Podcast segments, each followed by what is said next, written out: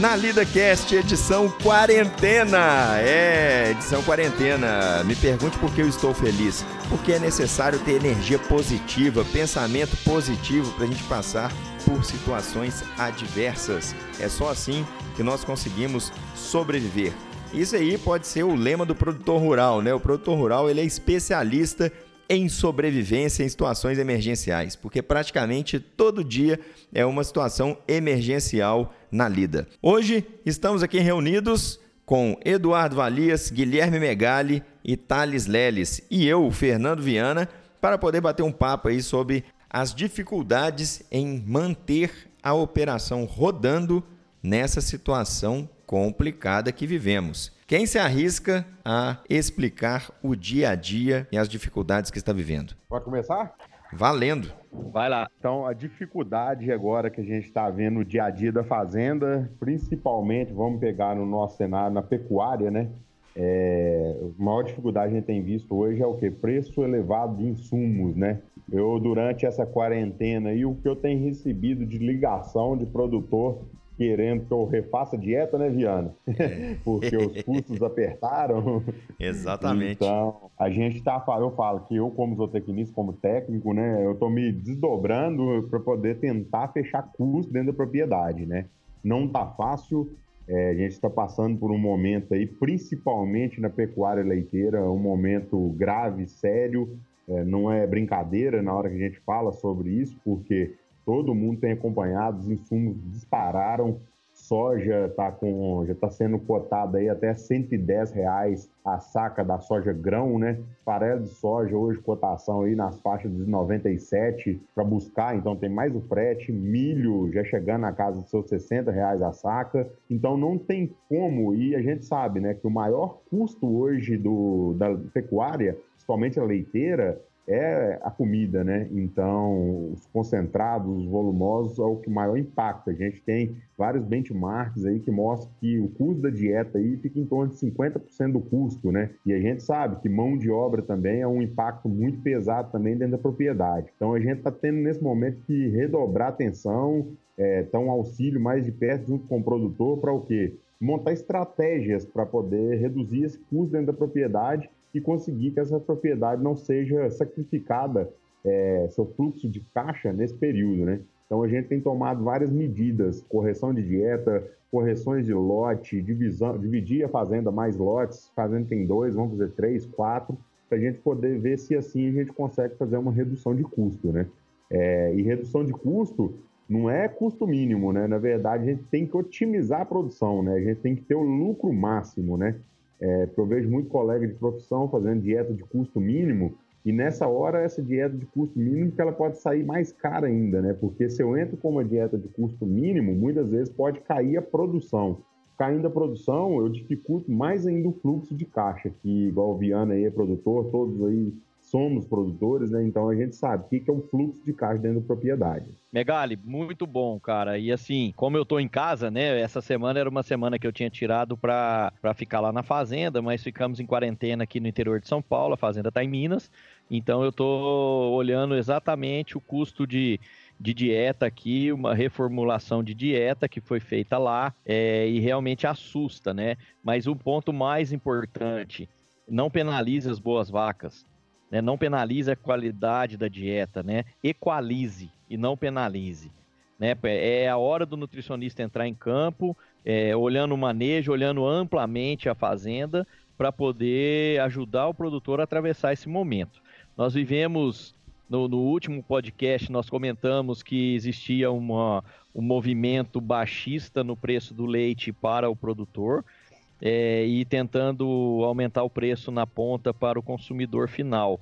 Hoje eu tive uma grata surpresa e satisfação que eu recebi uma mensagem especificamente de um laticínio em Minas Gerais, ele já bonificando o que você conseguir produzir a mais em até 30 centavos por litro de leite, né? Então isso seria a forma de compensar esse aumento de custo dos insumos, sabe? E outro ponto que eu queria trazer é que nós estamos vivendo um momento de incerteza de abastecimento das matérias-primas que são importadas. Né? Então, com o dólar subindo é, acima de cinco reais, é, é Isso aí impacta muito, a taxa de câmbio impacta, a importação, vitaminas são importadas, parte de minerais são importados, aditivos são importados. Né? Então é hora de, de novo, né, que a gente sempre fala, calculadora, lápis bem afiado, é, caderno e bom senso. Né? É hora de fazer conta e, e preparar para atravessar essa fase. Fala, Guilherme. É, Valiz, isso que eu me coloquei também. Eu já recebi também essa mensagem de laticínio aumentando, dando essa gratificação aí de 30 centavos o aumento do excedente da produção, né? Aí que me pega como nutricionista é o seguinte, e fazenda que a gente tem já tudo rodando bonitinho, tá tudo fechadinho as dietas. Eu acho que essa fazenda vai ser penalizada. Por quê? Uma fazenda que tem a dieta bem feita, é, manejo bem feito, ela não vai conseguir ter esse aumento considerável de produção para reaver esse custo, né? É, então eu penso muito nessas fazendas. Eu acho que vai beneficiar mais só quem não faz o trato, a fazenda é, desculpe falar que a fazenda é vacalhada mesmo, que a gente chega qualquer intervenção do nutricionista, a fazenda vira outra fazenda, né? Então me preocupa muito é com esse, que já está com o dever de casa sendo bem feito. E esse não vai ter acréscimo no seu leite, né? Megali. Bom ponto, Guilherme. Posso Oi. discordar com você? Pode. Pode? Tá autorizado? Tá autorizado. eu acho que é o seguinte, eu, eu entendo o seu ponto de vista, mas se você for pensar, cara, a fazenda mal organizada de dieta, aquela que não tem um profissional como você, por exemplo, na minha fazenda, né? Me dá um desconto, hein, velho? Depois eu pago aí. Vocês estão rindo pouco hoje, cara. É, o que acontece? A fazenda que não tem uma assistência ou não tem um processo bem tocado, ela é penalizada todo dia. Ela foi penalizada durante os últimos três anos, por exemplo. E a fazenda que já é tocada de maneira correta, com todos os cálculos, a nutrição bem feita, bem ajustada, essa mesma fazenda vem ganhando já há três anos. Então hoje talvez vai esse incremento seja aquele empurrão que o cara que fazia mal feito vai falar assim, opa, se eu agora começar a fazer um pouquinho melhor é minha chance de ganhar um dinheirinho. O que, que você acha? Mas eu vejo que é isso que acontece todos os anos, é, tem uma estratégia de incentivar esse, né? E infelizmente, você sabe, o que é porco dentro da propriedade, a chance de, dele mudar a sua cabeça é muito difícil, porque a gente lidar com fazendas todos os dias desse jeito, a gente visita aí 70 municípios em Minas Gerais, a gente sabe que tem produtor que não tem solução, não adianta você falar, você não resolve nada. E eu tiro de exemplo também aquele velho ditado, né? Santo de casa não faz milagre, né? Eu posso tirar isso de exemplo pela minha própria fazenda dos meus pais. E a gente sabe que pode entrar qualquer técnico, falar, mudar, e não vai mudar. Porque é o método que eles acham que funciona e não vai mudar, vai continuar, pode dar 30, 50, 60, um real de bonificação, que essa fazenda também não vai mudar. Então eu penso dessa forma também. Eu, eu concordo com você, Guilherme. Não é em época de corona, não é em época de dificuldade que esse cara vai mudar o modelo dele. Infelizmente, o, mindset dele né, já está uhum. construído para aquilo ali e aquilo ali ele vai seguir. Né? Mas eu acho que é uma boa oportunidade, cara, para muitas fazendas, igual o Fernando falou, se atentarem que quanto mais eles tiverem um projeto bem desenhado, um projeto, é, vamos falar assim, com começo, meio e um objetivo lá no final, é, ele vai ganhar mais. Sabe? Com certeza. Nessa época de corona tá mais difícil porque muita coisa a gente tem que fazer remotamente, né? Uhum. É fazer dieta de forma à distância, e aí é difícil da gente ver como que está consumo de vaca, como que está a questão de, de ingestão, produção, mastite, dificulta demais. A gente está tá perto do nosso cliente aí, né? Não, tá. Mas tá. igual... Ah. E a gente tem que ser MacGyver até dentro da fazenda, né? Porque é igual o Fernando falando, MacGyver, né? Porque, vamos ser sinceros, fazendas que a gente atende, na maioria não tem dado nenhum para a gente fazer assistência, né? Então a gente é MacGyver no dia a dia. Por isso que eu brinco até com o Viana, é o seguinte, que na hora que me liga para fazer uma dieta, a gente já está calejado. Por quê? A gente lida com essas dificuldades todos os dias, né? É, de fazer dieta praticamente no escuro, porque 90% das propriedades não tem dados, né? Aqui.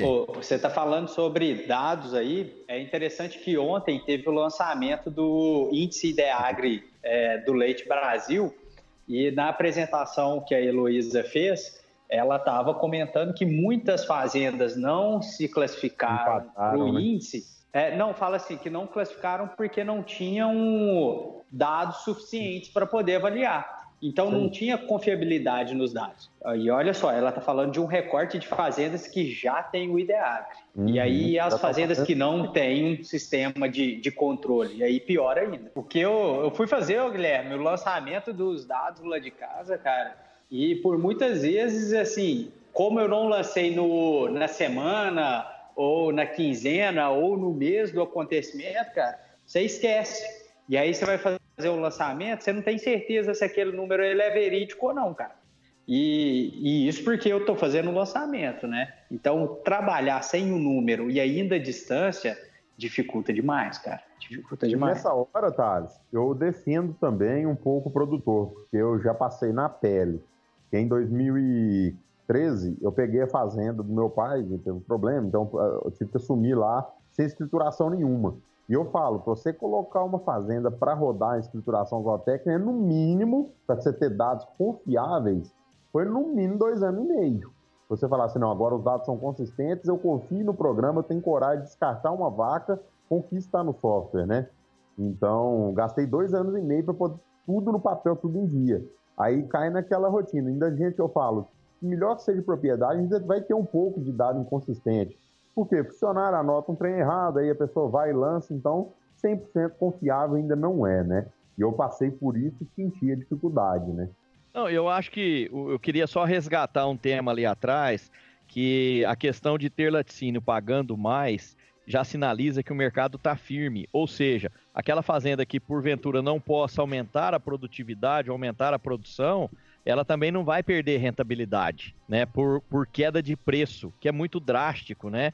E, e, a gente não tem o que fazer quando cai o preço, né? Então, acho que nesse momento, a questão dos insumos aumentando, e aí, Megali, do que você estava falando, é, nós temos que gerenciar dados, os que tenham, e que os se tiver poucos dados que sejam bons, né, que sejam consistentes, né? Eu estou aqui com a planilha na minha frente. Então, assim, hoje, dentro da, da, da operação da minha família, né, nós temos um, um, um custo de dieta, esse custo está em 45,20% do faturamento bruto uh, do leite. Eita. Né, em dieta de vaca em lactação. Então, assim, houve um acréscimo importante. Né? Então, e, e isso, como na, na, na, dieta a gente simula o futuro, né? Você faz a dieta para a vaca é, produzir leite daqui para frente, eu ainda não tenho certeza do preço daqui para frente. Eu estou fazendo uma planilha com o preço do último pagamento, sabe? Então, se eu jogo uma queda do preço do leite em 10%, por exemplo, nessa minha planilha, ela já me arrebenta, sabe? Então, assim, é, é usar bem os dados que a gente tenha né? É saber mesmo quais vacas podem ficar na lactação, quais não podem, sabe? É, as fazendas que estão bem, de repente é momento, se tem oportunidade de ganho em preço de leite, de repente é momento até de colocar uma tecnologia a mais, sabe? Então, assim, eu acho que é, é bom senso, né? Que nós falamos lá no primeiro. É bom senso, cara, e cada um é, debruçar aí nos números e, e o produtor às vezes não gosta de número. Esse é um problema. Sabe né? É uma... Mas sem número a gente não vive. Eu estava raciocinando aqui nesses dias aí de crise, né? A gente vendo insumos subir e essa dificuldade em ajustar os custos dentro da fazenda, né? Me veio à cabeça o seguinte, eu gosto sempre de pensar em andar na contramão, sabe? Às vezes isso é muito levado como loucura. Mas, cara, eu tenho uma expectativa, né, um planejamento aí de aumentar o rebanho na fazenda. E eu comecei a pensar, fazendo do limão limonada, será que nos próximos 30 dias, por exemplo, seria a época ideal para quem quiser repor rebanho. E aí o cara teria que ser louco o suficiente para fazer uma conta e levantar um crédito e pensar no ganho lá na frente. Talvez vacas que não vão parir por agora, entendeu? Para você fazer uma reposição mais barata. Porque eu, eu acredito que o mercado vai pressionar muita gente. Vai acontecer muito problema no mercado. Não é ser feliz com o problema do próximo, mas pensando em mercado e a fazenda de leite como um negócio, o que, que vocês acham disso? Isso aí é oportunidade, né, Fernando, né, Biano? que eu só queria entender o ponto aí. Você falou, é, você quer aproveitar a onda de aumento de leite agora e aumentar o rebanho. Só que você quer comprar animal um pouco mais barato, de forma animal, pelo que eu entendi, animal jovem que não vai parir. Mas não seria né, é, não, só uma correção, errado. não seria eu aproveitar a alta do leite agora não, tá? Aproveitar a alta ah. do... ah. É a, baixa, a baixa do animal, um momento desse de crise, onde os insumos estão lá em cima, e o maior problema de qualquer empresa chama-se caixa. Quando o fluxo de caixa ferra, acabou. Agora, se a empresa está dando prejuízo e você tem um fluxo de caixa que você consegue girando, você traça estratégia, espera um, dois, três. Às vezes você sabe que daqui a 12 meses você vai voltar a ganhar dinheiro. E depois você vai pagar esse prejuízo em mais cinco meses. Isso está dentro da estratégia do planejamento da empresa. O que eu estou dizendo é que, com essa crise toda, muitas pessoas terão problemas de caixa. E quando você tem problema de caixa, você tem que desfazer dos seus ativos para poder suprir o, o, o, problema, diminuir os custos e pagar os seus passivos. Pensando nessa possibilidade, será que uma crise dessa para o produtor que tenha agora sim tudo organizado, o histórico na mão, os custos da fazenda na mão, então ele entende ali a curva dos custos dele. Ele poderia pensar em planejar o seguinte, cara, daqui a 30 dias vai ter uma crise aí que vai pesar no bolso de muita gente. Eu vou aproveitar para comprar bons animais a preços mais baixos, que não vão parir agora, porque se parir agora vai entrar em lactação, o custo vai ficar alto para produzir o leite. Então, que às vezes vão parir daqui a seis meses, né? É, cinco meses. E aí você teria essa oportunidade de ganho lá na frente, comprando barato agora, levantando um capital no banco, porque agora os juros vão cair justamente para poder tentar é, reestruturar o mercado. E será que isso poderia ser uma excelente oportunidade aí para quem quer tem os números na mão e pensa em crescer na atividade? Eu penso que sim, Viana, porque é o velho ditado: a hora de você entrar em qualquer atividade é no momento de crise, né? Porque você tem a oportunidade de compra, você tem a oportunidade de entrar no negócio bem. É igual eu vejo hoje o cenário do gado de corte.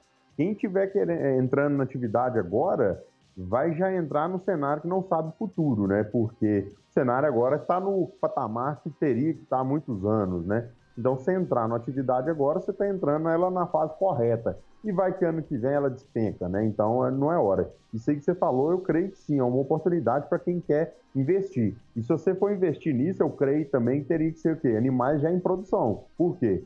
Se o laticínio já está pagando 30 centavos a mais por leite produzido a mais do que o mês passado, é a oportunidade de quê? Você comprar mais vacas e ter esses 30 centavos. Se você fizer a conta no papel, pouco tempo você se paga esse animal com o excedente que você vai receber dele, né? Então eu creio que é assim, um momento de oportunidade. Eu concordo, cara. Eu acho que meu avô tinha uma frase interessante que ele falava assim: se você conhece um negócio, se você acredita no negócio, se você vai permanecer no negócio, enquanto estão desistindo, invista. Né? Invista em melhoria, invista em, em rebanho, invista. E, uma, e outra coisa, Fernando Viana, todo sábio, algum dia na vida, foi chamado de louco. É? Ah, que que é isso, hein? Gostou? Mas de louco eu já sou chamado, Mas eu só é quero ver algum dia que alguém vai me chamar de sábio. Mas é verdade, cara. O, gente... Relaxa que, Fernando, relaxa que isso vai acontecer. Talvez depois que você morra. Mas é. vai acontecer. Agora, Muito uma obrigado, coisa viu, que, uma coisa que a instabilidade automaticamente faz no ser humano é tirar a visão de longo prazo todo mundo vem para o curtíssimo prazo e tem que vir mesmo, mas as pessoas mais preparadas, as empresas mais preparadas, elas enfrentam o curto prazo, mas sem perder o longo prazo de vista. Então, nesses momentos né, que, que são decisivos, assim, eu vou continuar na atividade? Vou. Então, como eu posso ser melhor do que eu sou até agora? Né, porque a gente sabe que o mercado continua, que o leite tem liquidez, a gente sabe todos os benefícios de estar nesse mercado. Né? Então eu acho que nesse momento que as pessoas tiram o pé do acelerador, talvez seja assim a hora de acelerar, sabe? Eu tava falando com minha esposa o seguinte, falei assim, irmão, vou te falar um negócio que eu acho que você vai assustar. Porque a gente estava com oportunidade de compra, várias matrizes que já estão na fazenda, tá? Ah, em parte lucro.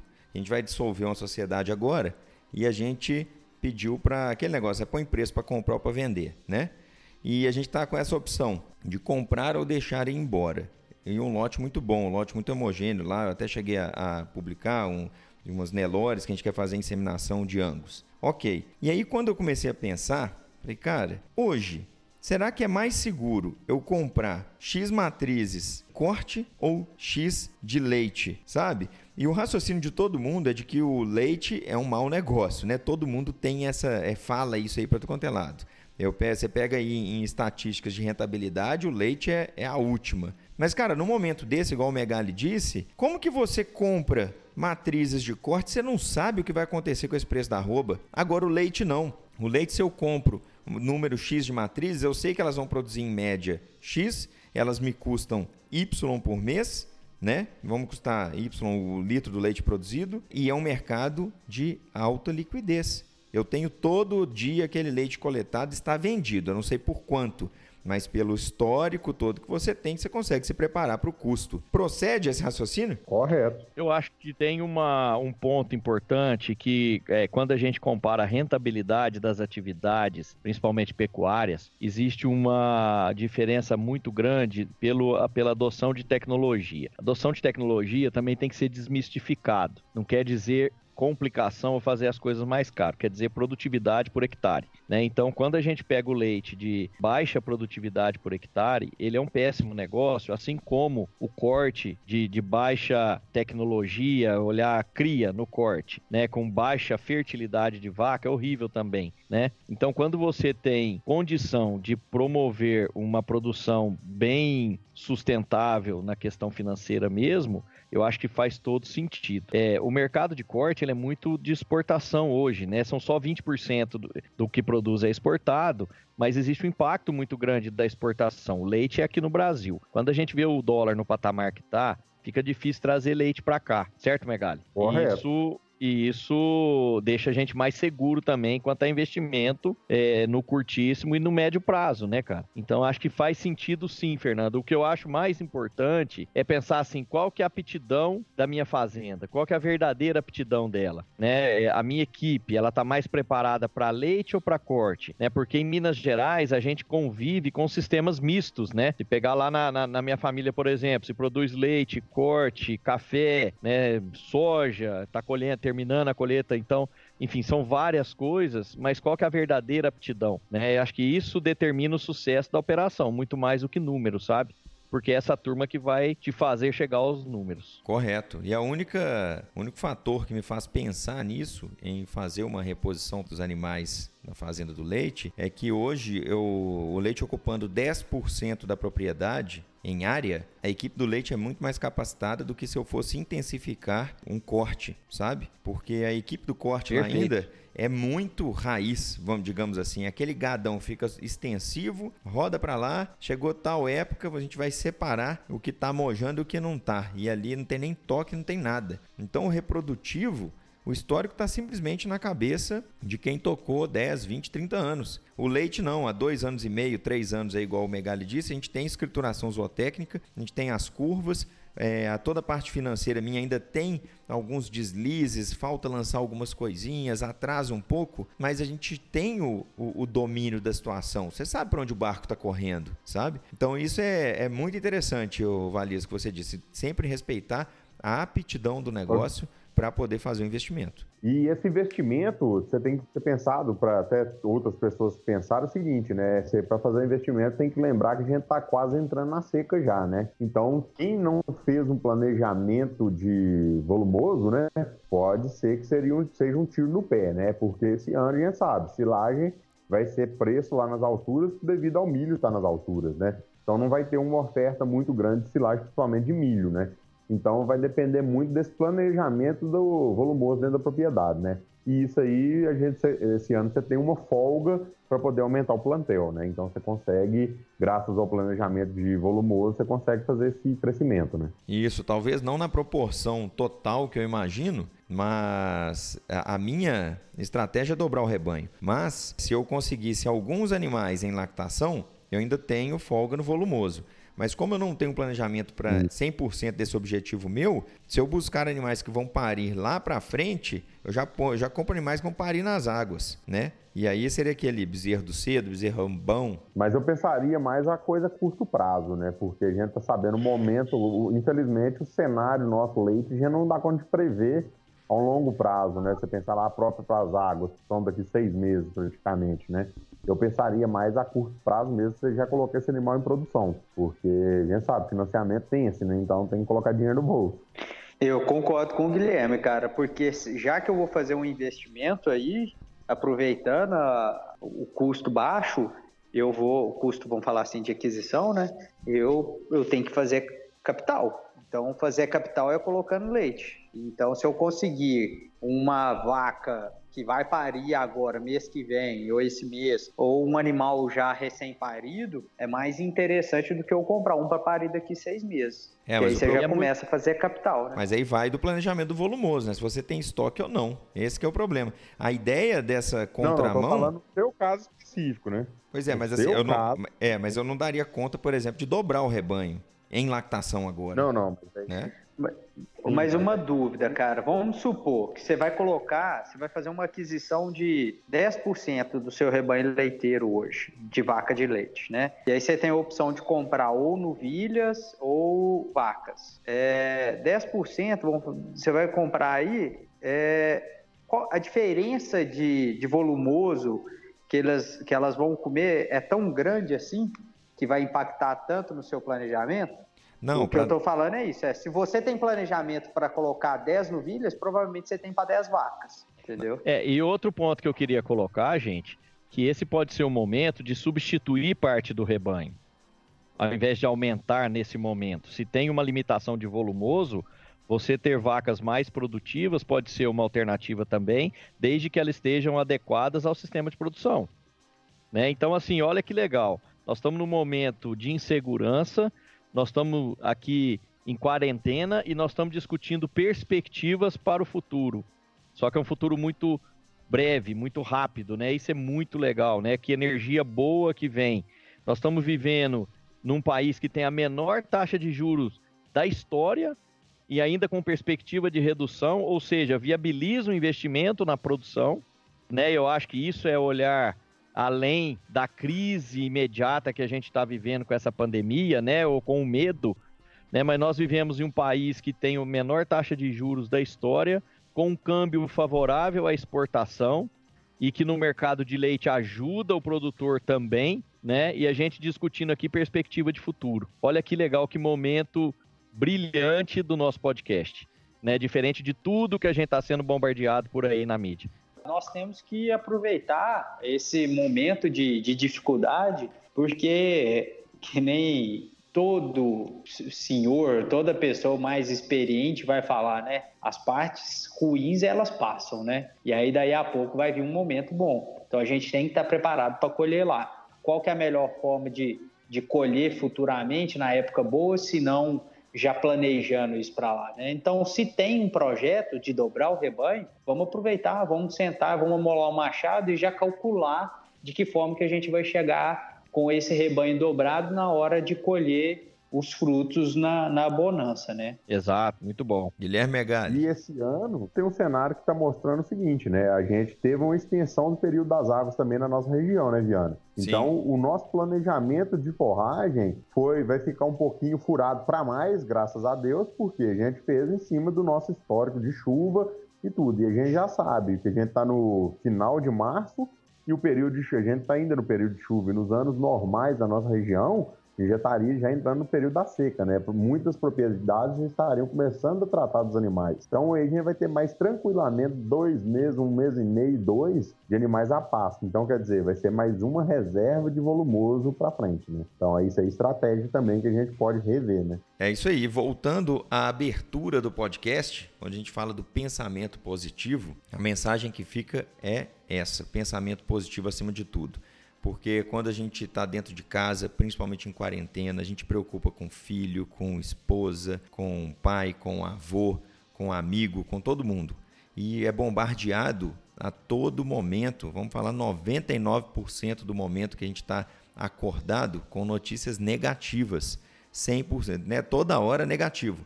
Então você vê quantas pessoas estão falecendo, que a epidemia vai crescer, que às vezes não tem controle, o outro falando que tem como controlar, e o outro mostrando que está jogando tomate fora, leite fora, e aquele circo negativo vai tomando conta da sua cabeça. E se você deixar a sua é, energia entrar para dentro desse círculo ali, meu amigo, você vai afundar. Não é querer dizer que nesse momento negativo vai dar tudo certo. Não, várias coisas vão dar erradas, mas você precisa começar a pensar que se um mercado começa a ficar ruim, às vezes pode ser a solução para o seu. E outra parte da sua produção, da sua atividade que ficou ruim para você, pode ser a solução para o próximo. Então, pessoal, vamos abrir a cabeça nesse momento difícil, encher a residência, encher o coração, encher a cabeça de energia positiva e pensar, pensar em o que fazer para poder sair bem dessa situação toda. O que está no seu controle. Vamos parar de pensar do que está fora do nosso controle. Perfeito. E o que está no controle, cara, é a gestão, é, é, é, a motivação da equipe, né? Porque a sua equipe na fazenda ela também está impactada por notícias negativas. Né? Então a gente levar esse ambiente de confiança, nós estamos num setor indispensável para o ser humano, né? O agro está mostrando aí a, a importância dele e a resiliência de estar lá no campo enfrentando tudo e colocando comida na mesa de todo mundo. Isso é uma missão muito louvável, né? uma missão muito nobre. O Brasil está colhendo a safra de soja, de milho, é, o mercado de carne está aquecido. O Brasil é o grande exportador de carne bovina para o mundo, é o maior exportador de carne avícola, é exportador de carne suína, né? E no leite nós temos a missão de levar um alimento nobre desse que é inclusive recomendado para aumentar, para melhorar o sistema imunológico do ser humano. E nesse momento, então, a gente é mais importante ainda para contribuir com os nossos irmãos, né? Então, acho que a gente está discutindo coisas boas aqui. Isso é uma alegria imensa para mim. Isso que você falou é bem condizente mesmo, porque vi, deparei essa semana com muita gente me ligando, né, pensando, ah, não, a gente tem que baratear custo de dieta e tudo. E não é momento disso. Agora é o momento, igual você resumiu muito bem, é de fazer o dever de casa bem feito, ter empatia com os funcionários, tratar bem os funcionários, porque eles são, como tem menos informação que a gente, até por estar na fazenda, muita gente não tem nem acesso à internet, não sabe o que está acontecendo, né? Ficam meio que perdidos nesse momento, né? Então isso aí é a hora do produtor estar tá junto com também o funcionário, demonstrando né, o que pode ser feito aí no, dentro da propriedade, mostrando que eu acho que peca muito nas nossas propriedades é o quê? De não deixar nossos funcionários, que é nossos prestadores de serviço, a par de como que anda o cenário também do leite, né? Tem que mostrar as dificuldades, como que está andando os custos, porque eles sim podem nos auxiliar no dia a dia, o quê? Aumentando até a produção. a gente vê muita fazenda que troca um funcionário, o leite aumenta. Por quê? O cara está fazendo o que ele gosta, é, talvez ele está mais motivado naquele momento, né? Muito bom, Megali. E assim, eu vou resgatar uma fala sua, cara, no começo do podcast, que eu acho que define é, um bom profissional de um profissional é, não tão bom, cara. A gente está aqui para trabalhar pelo lucro máximo e não pelo custo mínimo, né? Porque custo mínimo envolve capacitação de mão de obra, envolve é, relegar né, a mão de obra à própria sorte, né? E lucro máximo envolve motivação de pessoas, envolve processos, envolve controles e envolve perspectiva. Né? Acho que a felicidade, o ser humano é feliz quando ele tem perspectiva. Né? A infelicidade é quando você perde a perspectiva. Né? Então, o, a liderança nesse momento do produtor lá com a equipe dele é fundamental, cara. Né? E, e, e a gente vai prosperar. Né? Não tem dúvida de que as fazendas que enfrentarem esse desafio com visão de longo prazo, elas prosperarão, né? Outras, infelizmente, ficarão pelo caminho, mas essa é a vida. Thales Leles, é? considerações finais aí? Cara, é isso aí. Eu acho que temos que olhar para o futuro sempre com, com, uma visão positiva e estar tá preparado para esse futuro bom que vai vir, cara. Através de um trabalho direto, e, e, vamos falar assim, constante, né? Consistência sempre. E pau na máquina aí, não vamos deixar a peteca cair nessa época, não. É isso aí, ó. Nosso fundo musical, presta atenção, tá subindo o som, olha aí. Hã? É, meu amigo. Positive Vibration. É isso aí que a gente precisa. Vamos tocando o barco. aí, porque eu sou leigo. Hoje foi. É porque aqui não, to... aqui não tocou, não, filho. Não, tô tocando só na minha cabeça. Não, e traduz esse inglês aí, velho. Porque eu sou português mesmo. Mal, mal português. Positive amigo, Vibration. Meu. É vibrações Fala assim positivas, Gemegali. É, Inwarable. Wearable, cachaço do Na Vida Cast. Aproveitando para finalizar aqui, agradecer imensamente a parceria do Ideagri Agronegócio, sistema que todos nós utilizamos aqui para poder gerenciar a fazenda. Obrigado, Heloíse, pelo apoio desde o primeiro episódio. E vocês em breve saberão como funcionam esses apoios do podcast, do Nalida Cast. Nós não estamos recolhendo dinheiro. Explica aí, Valias. É, a nossa intenção aqui não é fazer dinheiro com podcast. A gente quer ter um ambiente descontraído, de muita informação, para levar uma perspectiva boa para as pessoas. E dentro dessa perspectiva boa para as pessoas, a gente quer ajudar a alimentar também quem precisa. Então, a nossa intenção é que nós tenhamos condições de ajudar algumas instituições, ajudar pessoas carentes com uma alimentação mais saudável, com alimento de verdade. Essa é, essa é a nossa missão. Então você que sempre escuta nosso podcast, fique ligado. Em breve estaremos comunicando como você também pode participar com essa ação social, onde a gente vai angariar fundos através do podcast, não para colocar no nosso bolso, mas para colocar comida na mesa do próximo, de quem precisa. Esperamos até o próximo episódio conseguir falar para vocês aí concretamente como isso vai funcionar na prática. Um grande abraço e até o próximo episódio.